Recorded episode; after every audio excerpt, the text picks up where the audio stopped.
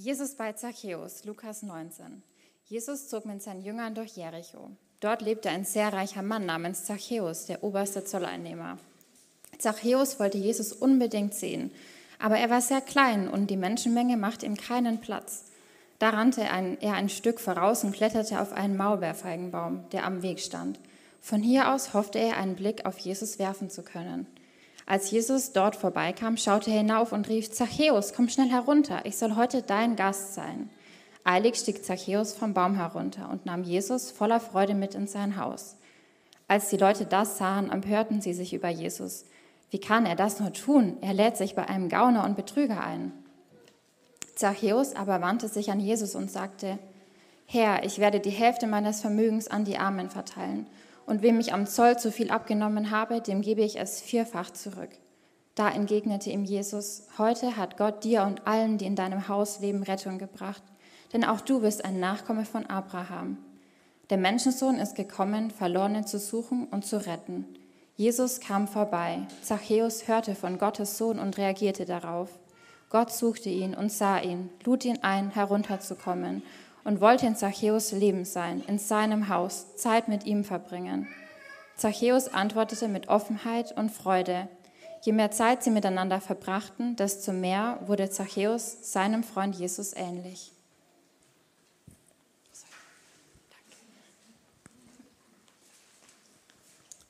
Vielen Dank. So, wir starten durch in unsere Predigtreihe. Und ich weiß nicht, ähm, ich weiß tatsächlich nicht, was du denkst, wenn wir sagen, oh, die nächsten sechs Sonntage geht es um das Thema Gemeinde. Ähm, ich weiß nicht, was du für ein Bild vor Augen hast, ob du denkst, oh Mann, hey, irgendwie alles schon mal gehört, oder ob du mega begeistert bist, oder du denkst, wäre doch anderes Thema oder viel besser gewesen, irgendwie, wie kann ich reich werden in zehn Schritte oder so, das wäre besser gewesen. Ähm, ich finde Gemeinde unheimlich äh, faszinierend. Ich, ich, ich bin begeistert über Gemeinde. Ähm, es trifft sich gut, weil ich natürlich auch äh, vor allem in der Gemeinde und mit Gemeinde arbeite.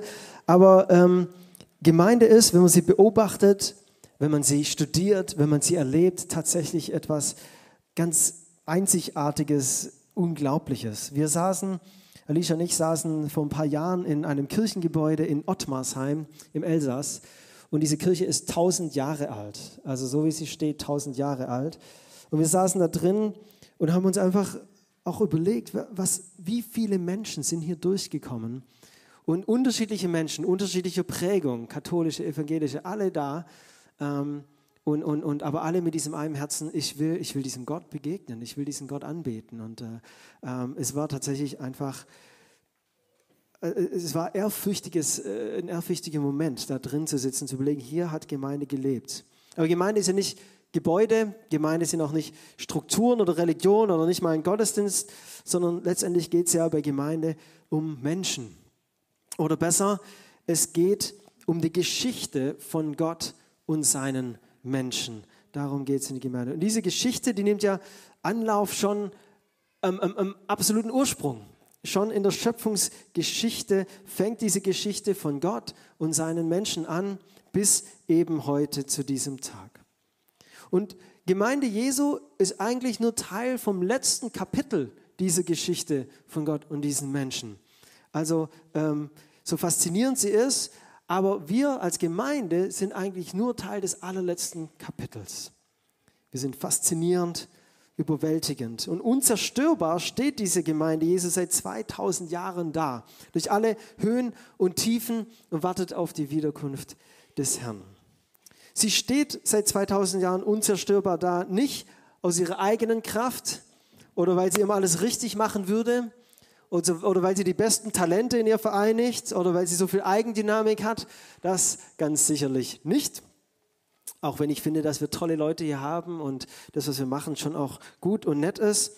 Aber deswegen überleben wir nicht 2000 Jahre, sondern sie wird alleine durch Gottes Kraft belebt, getragen und in Bewegung gesetzt. Und das ist faszinierend, dass Gott in und mit seiner Gemeinde seine Geschichte weiterschreibt bis zum Ende.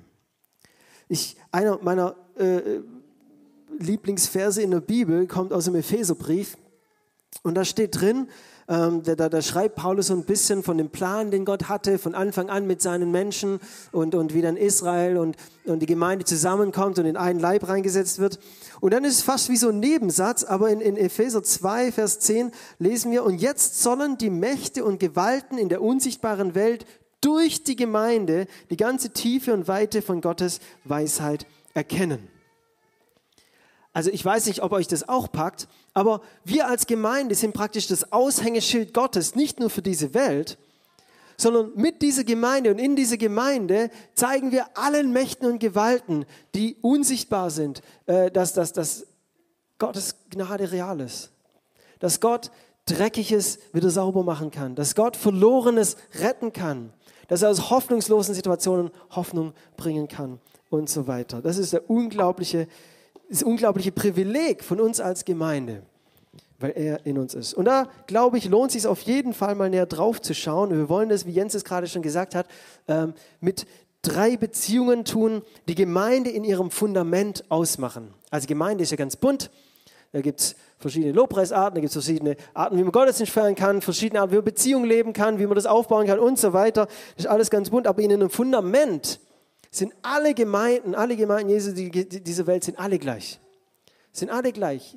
Alle Gemeinden dieser Welt haben drei Dinge in ihrem Fundament drin, die sie ausmachen. Und wenn eines dieser Dinge fehlt, ist es nicht mehr Gemeinde Jesu. Oder wenn eins dieser Dinge überbetont wird, dann gerät Gemeinde Jesu aus dem Gleichgewicht. Und auch das haben wir in der Geschichte immer wieder erlebt. Dass von diesen drei Dingen im Fundament eins überbetont wurde oder eins vergessen wurde und dann plötzlich die ganze Gemeinde aus dem Gleichgewicht kam. Es ist das Zusammenspiel, das Zusammenwirken dieser drei Dinge in der Gemeinschaft der Heiligen, in der Herausgerufenen, in der Ekklesia, die letztlich, auf den letztlich Gemeinde aufbaut und sich entfaltet. Und das sind eben unsere drei Beziehungen. Und wir sind heute bei dieser ersten Beziehung, meine Beziehung mit Gott oder unsere Beziehung mit Gott. Wir wollen in den nächsten sechs Wochen eben dieses Fundament anschauen. Und heute haben wir dieses Thema ganz bewusst mit Gnade überschrieben. Die nächsten zwei Wochen, heute und nächste Woche, geht es um diese Beziehung mit Gott und der ganze Anfang der Geschichte von Mensch und Gott. Unser ganzer Ursprung, alles was kommt, ist letztendlich ein Gnadengeschehen. Es ist die Begegnung mit dem Lebendigen, der uns nicht, weil wir es verdient hätten oder weil wir so toll waren oder weil wir so nett aussehen, irgendwie was mit uns macht, sondern einfach, weil er uns gegenüber gnädiges Leben schenkt. Wir lesen da in, in ähm, äh, im, im, ersten Mosebuch, wie, äh, im zweiten Mosebuch, sorry, wie, wie, wie Gott den Menschen schafft. Also 1. Mose 2, so rum, jetzt habe ich es richtig gesagt. 1. Mose 2, Vers 7 sogar, also falls ihr es nachschauen wollt. So, da bildete Gott, der Herr, den Menschen aus Staub vom Erdboden und hauchte in seine Nase Atem des Lebens und so wurde der Mensch eine lebende Seele. Gott formt uns Menschen und wir sind leblos.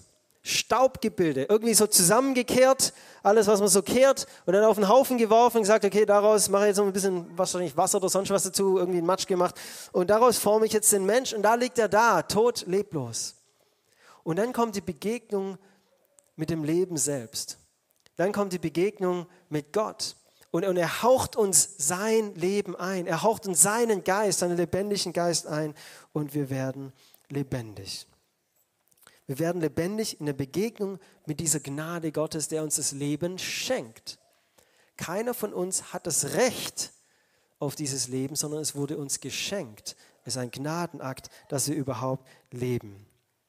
Und diese Begegnung mit Gott ist eben die Begegnung mit dem Lebendigen, mit dem lebendig Machenden, mit dem Leben selbst. Begegnung mit der Gnade Gottes. Und ich finde, dieses Wort Begegnung ist im Deutschen ein bisschen zu wenig. Weil eine Begegnung kann ich auch irgendwie haben, wenn ich auf der Straße unterwegs bin und dann sehe ich einen Markus und sage, hi Markus, wie geht's dir? Okay, gut. Und dann laufe ich weiter und bin ihm eigentlich nicht wirklich begegnet. Und äh, wir könnten das jetzt auch irgendwie anders umschreiben. Ich finde, das Englische hat an der Stelle tatsächlich ein, ein schönes Wort, das ich heute nochmal hier bringen will. Im Englischen äh, äh, kann man sagen Encounter oder Encounter, wenn man es ein bisschen australischer will. Und dieses Encounter hat äh, ein paar mehr äh, äh, Dinge als einfach nur so eine kurze Begegnung. Ja, es geht darum, sich zu begegnen, aber es geht auch darum, sich zu erfahren. Und es geht tatsächlich auch darum, äh, eine Art Kampfhandlung auszutauschen. Ja, findet irgendwie eine, eine Begegnung, die, die, die Die hinterlässt was, die hinterlässt Spuren. Tatsächlich eine Art Kampfhandlung kann man sich begegnen und sich austauschen. Diese drei Dinge, ich begegne Gott. Und ähm, ich will uns mal kurz 30 Sekunden geben und will dich einladen, darüber nachzudenken, wann bist du eigentlich Gott das erste Mal begegnet? Und wann ist dir Gott das letzte Mal begegnet? Keine Sorge, ich werde keinen abfragen, muss keiner hier irgendwie sagen. Aber nimm dir mal 30 Sekunden und überlege jetzt nicht, was du nachher kochen willst oder wo du nachher noch hin willst, sondern nimm dir mal 30 Sekunden, überlege, wann ist Gott mir das erste Mal begegnet? Und wann ist er mir das letzte Mal begegnet?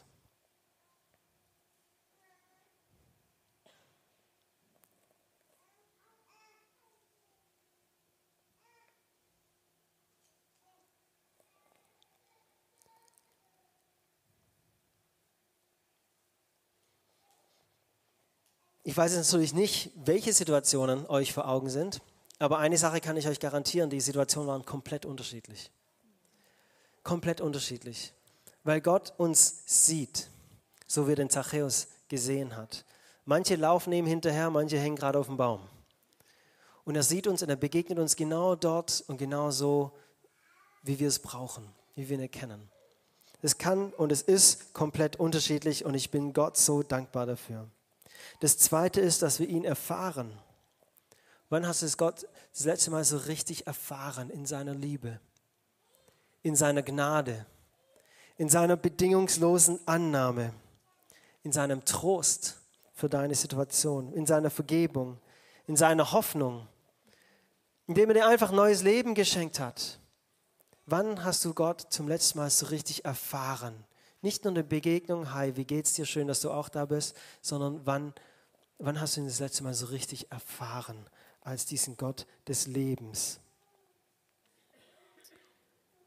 Und dann tatsächlich auch der dritte Aspekt dieses Encounters, diese, diese Kampfhandlung, dieser Austausch. Einer muss sterben. Und es ist tatsächlich auch in unserer Beziehung mit Jesus so, in unserem Encounter, in unserer Begegnung mit Jesus ist so, dass einer gestorben ist. Verdient hätten wir das. Und wir treffen auf Jesus und er sagt, ich sterbe für dich. In dieser Kampfhandlung mit Jesus, in diesem Aufeinandertreffen von uns und Jesus, sagt Jesus, ich sterbe für dich. Und ich gebe dir mein Leben dafür. Sein Leben geht an uns. Ich will uns einen Text lesen aus Epheser 2. Wer mitlesen will, Epheser 2, Vers 1, die folgenden. Auch euch hat Gott zusammen mit Christus lebendig gemacht. Ihr wart nämlich tot. Tot aufgrund der Verfehlungen und Sünden, die euer früheres Leben bestimmten. Ihr hattet euch nach den Maßstäben dieser Welt gerichtet und wart dem gefolgt, der über die Mächte der unsichtbaren Welt zwischen Himmel und Erde herrscht. Jenem Geist, der bis heute in denen am Werk ist, die nicht bereit sind, Gott zu gehorchen. Wir alle haben früher so gelebt wir ließen uns von den Begierden unserer eigenen Natur leiten und taten, wozu unsere selbstsüchtigen Gedanken uns drängten. So wie wir unserem Wesen nach waren, hatten wir genau wie alle anderen nichts verdient als Gottes Zorn. Doch, Vers 4, doch Gottes Erbarmen ist unbegreiflich groß. Wir waren aufgrund unserer Verfehlungen tot, aber er hat uns so sehr geliebt, dass er uns zusammen mit Christus lebendig gemacht hat. Ja, es ist nichts als Gnade, dass ihr gerettet seid. Zusammen mit Jesus Christus hat er uns vom Tod auferweckt und zusammen mit ihm hat er uns schon jetzt einen Platz in der himmlischen Welt gegeben, weil wir mit Jesus Christus verbunden sind. Bis in alle Ewigkeit will er damit zeigen, wie überwältigend groß seine Gnade ist, seine Güte, die er uns durch Jesus Christus erwiesen hat. Es war natürlich jetzt viel, wenn der Paulus schreibt, dann packt er immer relativ viel in seine Sätze rein. Aber das Erste, was mir da entgegenspringt, ihr wart nämlich tot. Staub sozusagen. Ihr wart einfach Staub. Mehr wart ihr nicht. Zusammengekehrt vom Erdboden, komplett, komplett leblos. Und Paulus schickt den Grund gleich hinterher. Ihr wart tot und ihr wart Staub, ihr wart nicht am Leben wegen eurer Verfehlungen und Sünden. Ihr wart getrennt von Gott. Und getrennt von Gott zu sein, heißt eben nicht verbunden zu sein mit diesem ewigen Leben. Ja, wir leben hier auf Erden, aber von diesem Ewigkeitsleben, diese Qualität so krass ist, dass selbst der Tod hier auf Erden ihm nichts anhaben kann, von dem sind wir tatsächlich getrennt gewesen. Ja, wir leben hier auf Erden, aber das Leben Gottes hat so eine Qualität, dass selbst der Tod nicht gegen dieses Leben ankommt. Keine Chance. Und wir waren getrennt von diesem Ewigkeitsleben, sagt Paulus. Wir lesen das auch im Alten Testament, gerade in dieser Geschichte von Adam und Eva, da steht eben der Baum des Lebens. Und dieser Baum des Lebens war das Symbol für dieses Ewigkeitsleben, für diese Qualität, die, die, die nicht alt wird, die, die, die, die läuft bis in alle Ewigkeit, wo kein Tod und kein Verderben und nichts kaputt machen kann. Dafür steht dieser Baum des Und jetzt ist mein Mikro immer noch da, gut. Und dann wirft Gott den Menschen aufgrund seiner Verfehlung aufgrund seiner Sünde aus diesem Garten. Und seither sind wir eben getrennt von diesem Ewigkeitsleben, von diesem Leben, wo selbst der Tod keine Chance hat. Und wir leben nach den Maßstäben dieser Welt. Paulus spricht hier oft vom alten Menschen. Der alte Mensch, der Adam, der alte Mensch. Der Adam, der hat von Natur aus, ist er getrennt von diesem Ewigkeitsleben. Und wenn ich dieses Ewigkeitsleben eben nicht in mir habe, wenn ich nicht in dem lebe, dann ist völlig klar, dass, dass, dass, dass andere Maßstäbe für mein Leben gelten. Und er sagt, gemessen an Gottes Heiligkeit und seine Gerechtigkeit seid ihr eigentlich Kinder des Zorns. So steht es wortwörtlich drin, ihr seid tatsächlich Kinder des Zorns. Und dann Vers 4, doch. Doch Gottes Erbarmen ist unbegreiflich groß. Er hat uns so sehr geliebt. Ich frage mich, wie bist du heute hierher gekommen? Also, schönes Wetter, man hätte ja auch was anderes machen können. Wie bist du heute hierher gekommen? Wie bist du heute da? Oder besser noch die Frage, wem kirschen du? Wessen Kind bist du für alle Nicht-Muswiesengänger? Wem kirschen du? Wessen Kind bist du? Bist du ein Kind deiner verkorksten Vergangenheit? Ein Kind eines Lebenstraumas, das du mit dir rumschleppst? Ein Kind deiner unerfüllten Wünsche, unerfüllten Erwartungen, die du an das Leben hattest?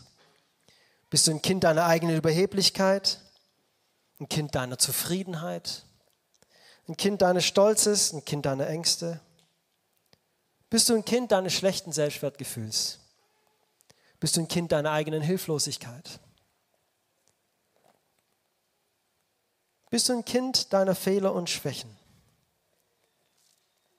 Wem kirschen du? Was bestimmt dein Leben? Und aus was zieht dein Leben Lebensenergie? Oder soll ich es vielleicht anders formulieren? Was zieht dir Lebensenergie? Wessen Kind bist du denn? Und Paulus sagt, ja klar. So, der, der alte Mensch, der ist tot. Der hat, der hat keine Lebensenergie. Das ist ein Haufen Staub. Mehr ist da nicht drin. Und dann ist auch völlig klar, dass wir Kinder von Dingen sind, die nicht wirklich ewiges Leben geben können, die uns eher noch Leben rauben. Wie bist du heute da? Hier in diesem Gottesdienst, heute Morgen, 10 Uhr, Rot am See oder zu Hause am Bildschirm. Wie bist du heute da? Wessen Kind bist du? Paulus sagt, Leute, wir waren alle Kinder des Zorns. Und wenn ich jetzt die Predigt aufhören würde, dann hätten wir alle ein Problem. Doch, doch, Gottes Erbarmen ist unbegreiflich groß. Er hat uns so sehr geliebt, dass er uns zum Leben erweckt hat. Versteht ihr? Nicht, weil du es dir verdient hättest. Nicht, weil du dein Leben so gut auf die Reihe gekriegt hast. Nicht, weil du so treu im Gottesdienst warst. Oder an den Life Trust irgendwas gespendet hast in Sambia. Oder weil du vom Essen betest. Nicht deswegen. Weil Gottes Erbarmen so groß mit uns ist weil er dich anschaut, weil er dich sieht, egal ob auf dem Baum oder auf den Straßen, egal ob zu Hause oder in der Arbeit, weil er dich sieht, da wo du bist und, und, und von Liebe angetrieben sagt, ich will nicht, dass du länger tot bist. Ich will nicht, dass du länger Kind deiner Vergangenheit bist, Kind deiner Fehler, Kind deiner Verfehlungen, Kind deiner Schwächen. Nein, ich will, ich will dir Leben schenken, Ewigkeitsleben. Zusammen mit Jesus Christus hat er uns vom Tod auferweckt und schon jetzt einen Platz im Himmlischen gegeben, weil wir mit Christus verbunden sind. Jesus weckt uns von den Toten auf, mit Christus von den Toten auferweckt. Wir leben, weil in dieser Begegnung mit Jesus, weil in diesem, in diesem Kampf mit Jesus ein anderer unseren Tod gestorben ist und wir sein Leben bekommen haben. Und jetzt ist die Frage, zu wem kirschen du? Zu Gott. Ich bin Kind Gottes. Ich habe Ewigkeitsleben. Diese Qualität, die nicht kaputt geht. In diesem Encounter mit ihm schenkt er uns neues Leben. Christus ist gestorben und wir mit ihm. Und der alte Mensch wird tatsächlich umgebracht, sagt Paulus. Das alte Kindsein ist tatsächlich tot. Und ich glaube, dass uns da als Gemeinde oft ein Fehler wieder läuft, unterläuft. Wir machen da Fehler. So. Wir denken, dass das, was mit Jesus passiert, eine Verbesserung in unser Leben bringt. So, das Leben läuft schon entweder einigermaßen okay, so Häusle, 2,5 Kinder, irgendwie ein nettes Auto, ein guter Job. Und dann kommt Jesus halt noch oben drauf. Oder es läuft halt auch nicht okay. Also klar, auch hier muss ich jetzt keine outen und sagen, ja gut, aber wenigstens kommt jetzt halt Jesus in mein Leben und macht es noch ein bisschen besser. Das ist tatsächlich komplett falsch. Das ist tatsächlich komplett falsch. Paulus sagt es so deutlich. Du verbesserst nicht dein Leben, indem dass Jesus da reinkommt, sondern dein altes Leben stirbt. Du bist nicht mehr Kind deiner Vergangenheit, dieses Ding ist tot. Du bist nicht mehr Kind deiner Fehler, dieses Ding ist tot. Du bist nicht mehr Kind deiner Schwachheit, diese Dinge sind tot. Die sind alle gestorben mit Christus. Das, was sowieso nur ein lebloser Haufen Staub war, der ist tatsächlich einfach tot. Er ist weg. Und dann kommt ein neues Leben. Ein neuer Mensch wird geboren. Wir sind von neuem geboren. Unser Leben wird nicht verbessert, sondern unser Leben wird neu gemacht. Keine Renovierung, sondern der komplette Abriss und Neubau. Das passiert in dieser Begegnung mit Jesus. Ein Mensch wird geboren, wird auferweckt als Kind Gottes. Und jetzt haben wir ein neues Leben eben dieses Ewigkeitsleben. Wir sitzen schon jetzt in der himmlischen Welt und dieses himmlische Leben, dieses Ewigkeitsleben nimmt jetzt schon Gestalt in uns an. Und deswegen ist auf die Frage, wem kirschen du, nicht mehr die Antwort, oh, oh, die, die, die Schwachheit meines Lebens oder die Verzweiflung meines Lebens oder die unerfüllten Wünsche meines Lebens oder die Fehler meiner Vergangenheit. Das ist nicht mehr unsere Antwort, die sind nämlich alle tot ist die einzige richtige Antwort. Ich gehöre zu Jesus. Ich bin sein Kind und sein Leben ist in mir. Wir sind nicht mehr getrennt von diesem ewigen Leben, sondern es lebt jetzt in uns.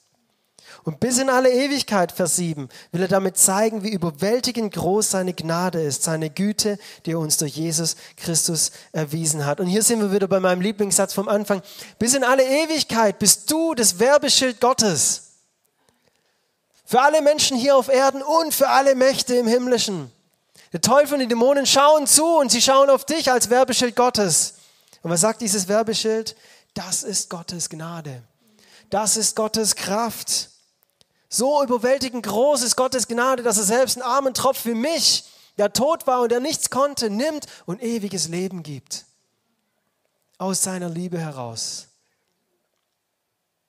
Seine Gnade in uns wird zum Werbeschild für alle Welt bis in alle Ewigkeit. Jeder, der dich sieht, jeder, der dir begegnet, sagt, Gottes Gnade muss krass sein. Also Menschen, die mir begegnen, sagen jetzt, weil sie sagen, Sam, ganz ehrlich, du bist ganz nett, aber bei ihr ist Hopfen und Malz verloren. Aber ich sehe, dass Gottes Gnade, da muss was Größeres sein. Gottes Gnade, genau, es ist Gottes Gnade. Ich sage, ja, du hast recht. So viel, wie ich schon verbockt habe in meinem Leben. es war nicht mehr viel wert. Vor Gott auf jeden Fall nicht. Nur Menschen vielleicht noch anders, aber vor Gott war es nicht mehr viel wert.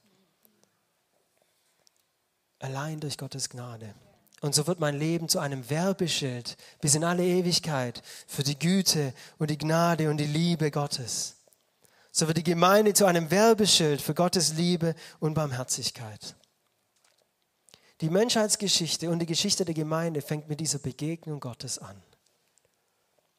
Von Anfang an, Adam und Eva über Zachäus bis zu uns heute. Diese Begegnung mit dem Leben an sich. Und dann erfahren wir, dass diese Begegnung eben nichts Bedrohliches hat. Diese Begegnung hat nichts, wo ich mich verstecken müsste, sondern diese Begegnung findet statt, weil Gott überwältigt von, von, von seiner Sehnsucht, überwältigt von seiner Barmherzigkeit sagt, ich will, dass du lebst. Ich will, dass du nicht mehr tot bist, getrennt von mir, sondern ich will, dass du lebst. Das ist Gottes Gnade.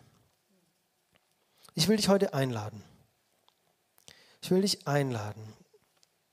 Wenn du merkst, dass dein Leben an einigen Stellen oder vielleicht insgesamt nicht viel mehr als zusammengekehrter Staub vom Boden ist. Wenn du bisher versucht hast, aus eigener Kraft zu leben und du vielleicht Jesus irgendwie noch oben drauf gepackt hast, aber letztendlich doch irgendwie dein eigenes Leben lebst und du weiterhin Kind deiner Verfehlungen und deiner Schwachen, Schwachheit und deinen Sünden bist, dann will ich dich einladen, dass du heute ganz bewusst dieses große Doch Gottes dagegen stellst. Nicht versuchst, dein Leben zu verbessern. Ganz ehrlich, viel Glück. Aber ich kann dir garantieren, du wirst, es, es wird nicht ausreichen. Sondern ich will dich einladen, dass du einfach dieses Doch von Gottes Erbarmen dagegen stellst. Und du diese Liebe Gottes, die so sehr für dich brennt, dass er in deiner Stadt in den Tod geht. Dass er in der Begegnung mit dir sagt, nein, nicht du sollst sterben, sondern ich sterbe für dich. Dass du in dieser Begegnung sagst, ja, ich nehme diese Gnade an. Ich lasse mein altes Ich sterben. Meine alten Kindschaften, die lasse ich alle sterben. Und ich nehme das Kind Gottes sein ganz neu an. Von neuem geboren zu sein mit dem ewigen Leben, das Leben in Fülle zu haben wie nie zuvor. Und ich will dich einladen, Gottes Gnade auch für dein Leben anzunehmen. Und vielleicht ist auch heute zum ersten Mal der Zeitpunkt dafür. Ich weiß nicht, wie du hergekommen bist. Das war ja meine Frage. Aber vielleicht ist heute tatsächlich der Zeitpunkt, zum ersten Mal so richtig zu sagen, ich lasse das ganze Alte einfach sterben. Und heute nehme ich dein Leben für mich an, Herr Jesus. Und ich will dich einladen, dass wenn du merkst, dass du das gemacht hast und du hast das Leben Gottes angenommen, du bist mit ihm unterwegs. Aber über die Zeit sind manche Bereiche irgendwie wieder ein bisschen staubig geworden. So über die Zeit, ja, habe ich gemerkt, irgendwie, da ist wieder Staub drauf auf Dingen. Da war ich irgendwie mit Jesus unterwegs und plötzlich holt mich doch diese alte Schwachheit wieder ein. Plötzlich holen mich doch alte Fehler wieder ein. Plötzlich merke ich doch, dass ich nicht genug bin. Plötzlich nagt doch wieder die Selbstzweifel an mir und ich denke, dass ich nicht gut bin, und bin oder was es auch immer ist. Plötzlich kommen doch wieder die Enttäuschungen meines Lebens, weil ich es mir anders vorgestellt hätte. Unerfüllte Wünsche. Plötzlich kommen sie doch und sie wollen mich wieder bestimmen. Sie wollen wieder, dass ich ihr Kind werde und sie wollen mich nicht in Ruhe lassen. Und theoretisch wissen wir, diese Dinge sind tot. Aber praktisch lassen wir diese Dinge ganz oft unser Leben wieder einstauben. Und wenn das du bist heute Morgen, dann will ich dich an der Stelle auch einladen. Auch da will ich dich einladen, dass du diesen alten Staub, der sich manchmal wieder ins Leben hineinlegt, der sich wieder reinschleicht, dass du diesem Staub dieses Doch Gottes entgegenstellst. Dass du sagst, doch Gottes Erbarmen gilt auch für mich, gilt auch neu für mich. Ich bin nicht mehr Kind dieser alten Dinge, ich bin allein sein Kind. Ich will dich einladen, dass du Gottes Liebe und seine Gnade ganz frisch und neu erlebst. Das Alte ganz neu zurücklässt und einfach sagst, ich bin Kind Gottes. Zu dem gehöre ich. Zu dem gehöre ich und sonst keinem. Nicht mehr Kind meiner alten, staubigen Vergangenheit. Wir hatten gesagt, ihr, ihr braucht für diese Predigtreihe euer Journal. Heute ist nochmal Gnadenzeit, keine Sorge, also passt. Aber wir würden euch einladen, dass ihr eure Journals bitte mitbringt. Wer noch keins hat, draußen liegt noch eine ganze Box, nehmt einfach eins mit. Und wenn ihr ein bisschen Geld übrig habt Mal, dann schmeißt noch was rein dafür. Aber ganz ehrlich, mir ist wichtiger, dass ihr das mitverfolgt, als dass ihr jetzt irgendwie Geld reinschmeißt. Also wenn ihr sagt, oh, die paar Euro, die habe ich jetzt nicht, bitte bedient euch. Aber ich will euch bitten, dass ihr in euer Journal oder wo auch sonst ihr jetzt irgendwie Sachen schreibt, dass ihr einfach diese Frage aufschreibt, die euch diese Woche verfolgen darf, mit begleiten darf verfolgen vielleicht ist aber das Wort, das ich eigentlich will. Und je nachdem, wo du jetzt herkommst und wie deine Präferenzen im Oktober aus sind, schreibst du jetzt entweder das eine oder das andere auf. Entweder du schreibst auf, wem kirschst du, oder du schreibst auf, wessen Kind bin ich. Und dann will ich dich bitten, dass du dir diese Frage tatsächlich jeden Tag stellst dann will ich dich bitten, dass wenn du im Alltag unterwegs bist, egal ob du zu Hause bist oder bei der Arbeit bist, egal ob du gerade nach deinen Kindern schaust oder, oder, oder in der Schule oder wo auch immer du bist, dass, dass du dir die, die Frage stellst, wessen Kind bin ich? Und natürlich hoffe ich, dass dann die Antwort kommt, ich bin Kind Gottes. Und dass du dann in deinen Alltag genau mit diesem Bewusstsein hineingehst. Und wenn du spürst, da kommen die Herausforderungen, da kommt die Müdigkeit, da kommen die Zweifel, da kommen was auch immer, die Probleme und so weiter, alles, was da kommen kann im Alltag. Dass ich ganz bewusst mit, diesem, mit, mit, mit dieser festen inneren Haltung hineingehe, ich bin Kind Gottes. Und die ganzen alten Dinge, meine alten Schwächen sind tatsächlich tot. Ich gehöre Gott allein. Das heißt, ich will euch bitten, dass ihr diese Frage groß in euer Journal reinschreibt oder wo auch immer jeden Tag reinschaut. Die Frage, wem kirschen du? Wessen Kind bin ich? Und dann kriegt ihr noch eine Hausaufgabe. Uiuiui, wenn ihr das gewusst hättet, wäre nicht gekommen. Es gibt eine Hausaufgabe. Ich will dich bitten, dass du dir irgendwann diese Woche fünf Minuten oder zehn Minuten nimmst. Mehr, mehr, mehr brauchst gar nicht. Fünf oder zehn. Keine Sorge, die Hausaufgabe wird nicht bewertet. Es gibt auch keine Noten.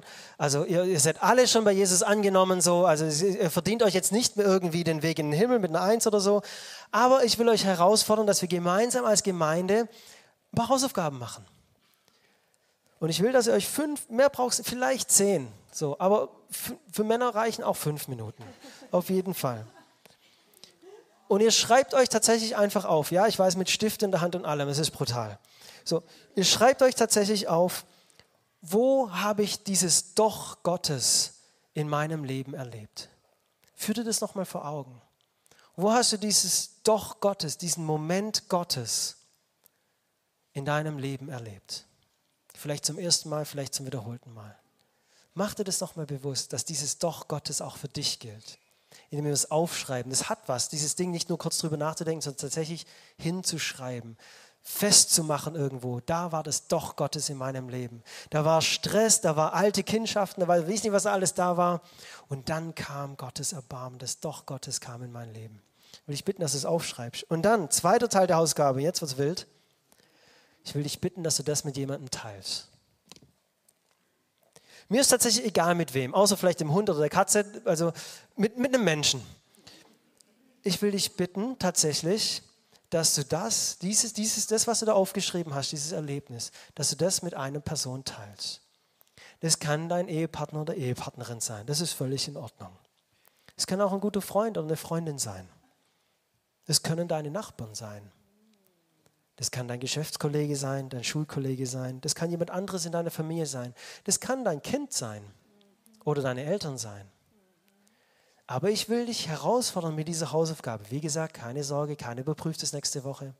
Aber ich will dich herausfordern mit dieser Hausaufgabe, dass du diesen Moment des Doch Gottes diese Woche mal mit jemandem teilst. Diesen Moment, wo du Gottes Gnade, wo sie dir begegnet ist, wo, wo, wo du sie erlebt hast, wo du sie erfahren hast, wo du gemerkt hast, da ist ein anderer für mich gestorben und ich lebe jetzt, weil er in mir lebt. Diesen Moment aufzuschreiben und mit jemandem zu teilen. Das ist die Hausaufgabe für diese Woche. Die könnt ihr dann aufschreiben in einer Journal oder keine Ahnung, vielleicht habt ihr einen Blog oder keine Ahnung, was ihr da alles machen wollt. Aber schreibt das auf. Und dann, wenn du willst, aber nur wenn du willst, das ist nicht Teil der Hausaufgabe, sondern das wäre praktisch die Bonusaufgabe, für die es dann die Sternchen gibt. So. Da, da freut sich dann der Jesus ganz besonders. Nein. Wenn du willst, dann erzähl uns davon nächste Woche, wie es war.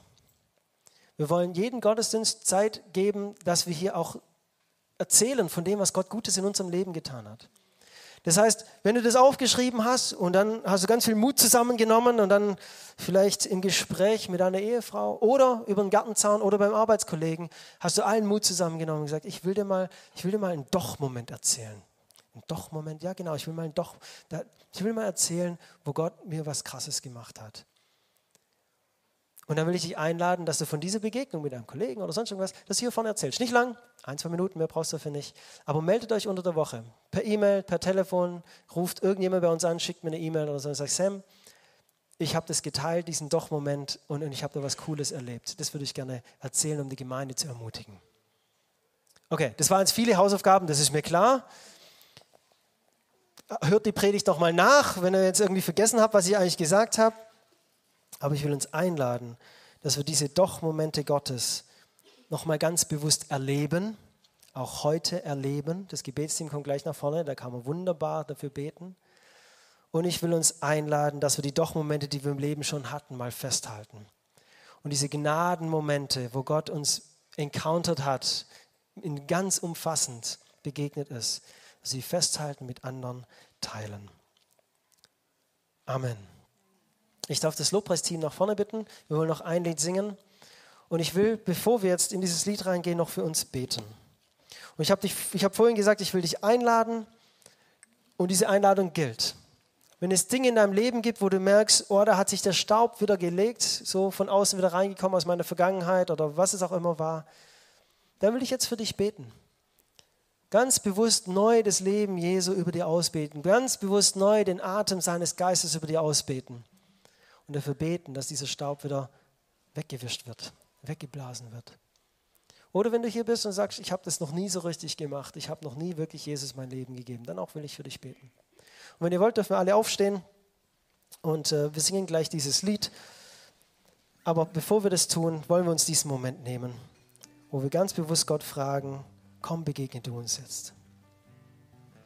Gott, ich danke dir, dass du uns wunderbar geschaffen hast dass wir wohlgeformt sind und in deinen Augen wunderschön sind.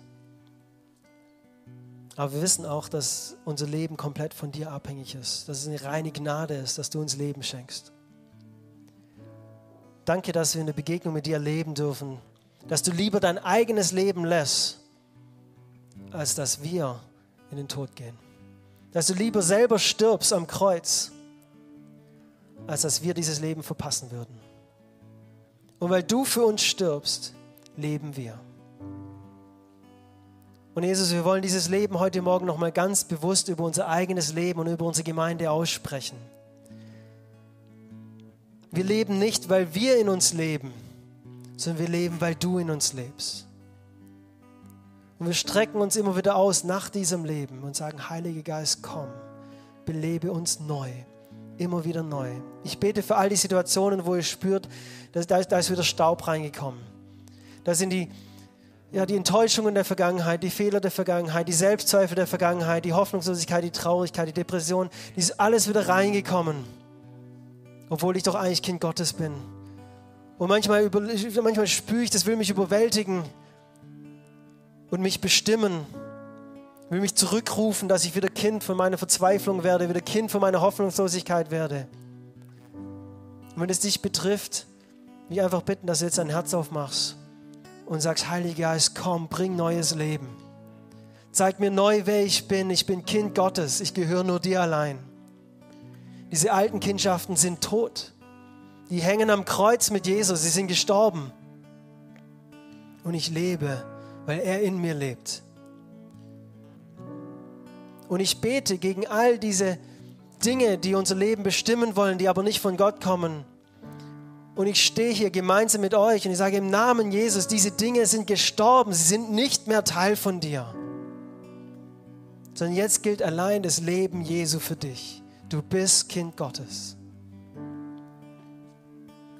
Und wenn du heute hier bist und noch nie erlebt hast, was es heißt, diesem Gott zu begegnen, allumfassend, wenn du bisher versucht hast, dein eigenes Leben auf die Reihe zu kriegen, dann will ich dich jetzt einladen, dass du jetzt einfach dein Herz öffnest und sagst, Jesus, ich nehme dein Leben für mich an.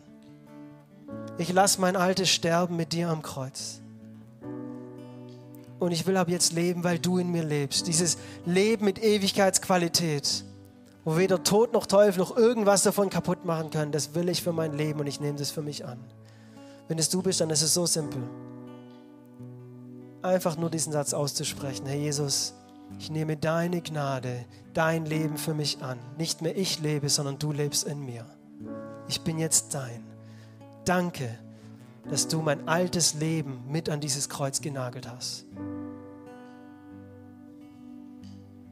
Und Heiliger Geist, ich lade dich ein, komm ganz neu, jetzt hier in diesen Raum. Schenk du neues Leben. Puste du den Staub des Alten weg. Erfülle uns neu mit deiner Kraft, mit deiner Hoffnung, mit deiner Liebe. Schenk uns neue Vergebung. Und lass uns neu erleben, was es heißt, diesem lebendigen Gott zu begegnen, diesen lebendigen Gott zu erfahren.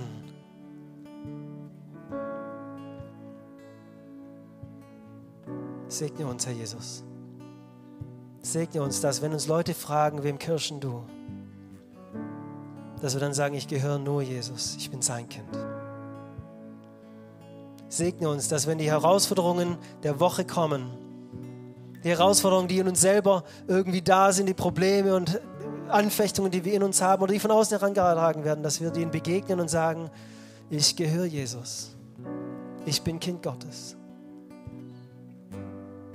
Segne uns, Herr Jesus, mit dieser Gewissheit, wir gehören zu dir. Wir sitzen jetzt schon an himmlischen Orten. Danke dafür, Jesus. Amen.